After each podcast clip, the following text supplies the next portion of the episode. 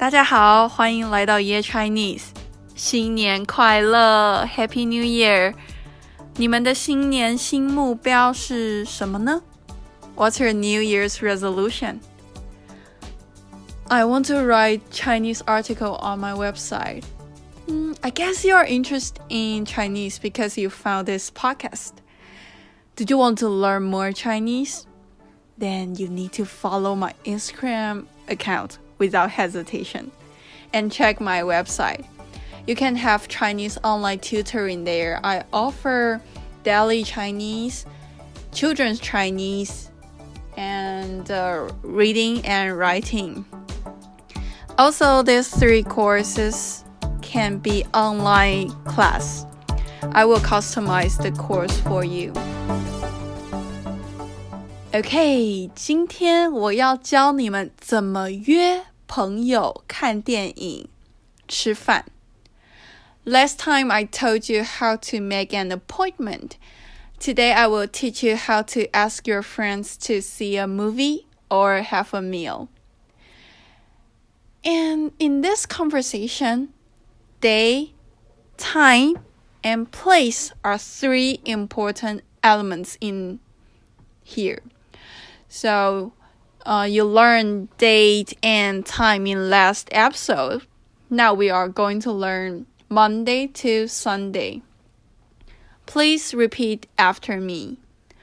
Monday, 星期一 Tuesday, 星期二 Wednesday, 星期三 Thursday, 星期四 Friday 星期五，Saturday 星期六，Sunday 星期天。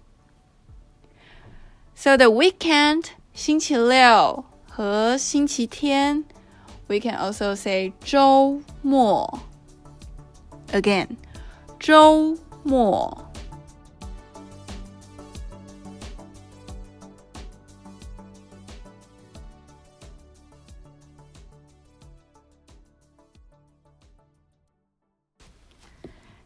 See a movie，看电影。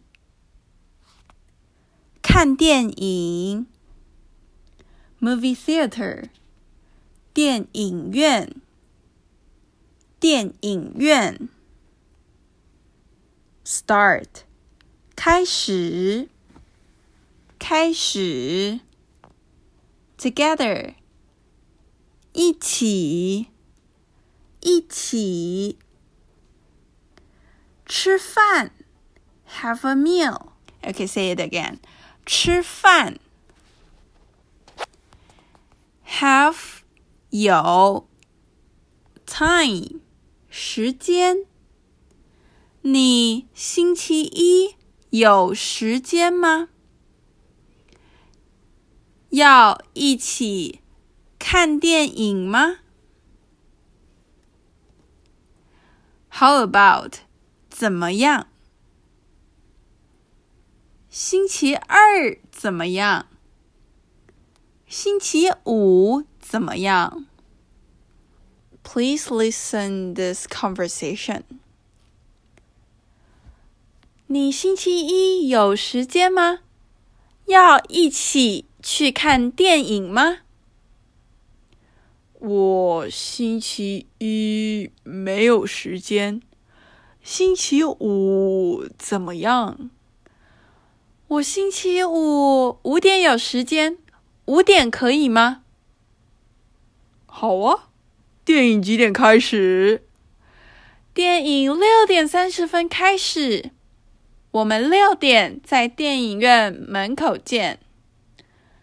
好的，拜拜。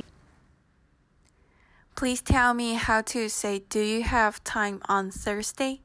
in Chinese.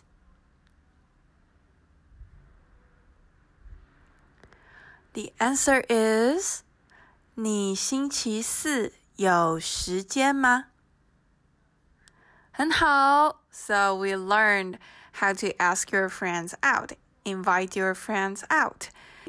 If you like my podcast, please give me five stars and subscribe it.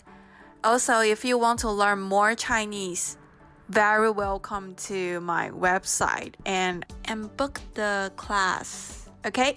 See you. Bye bye.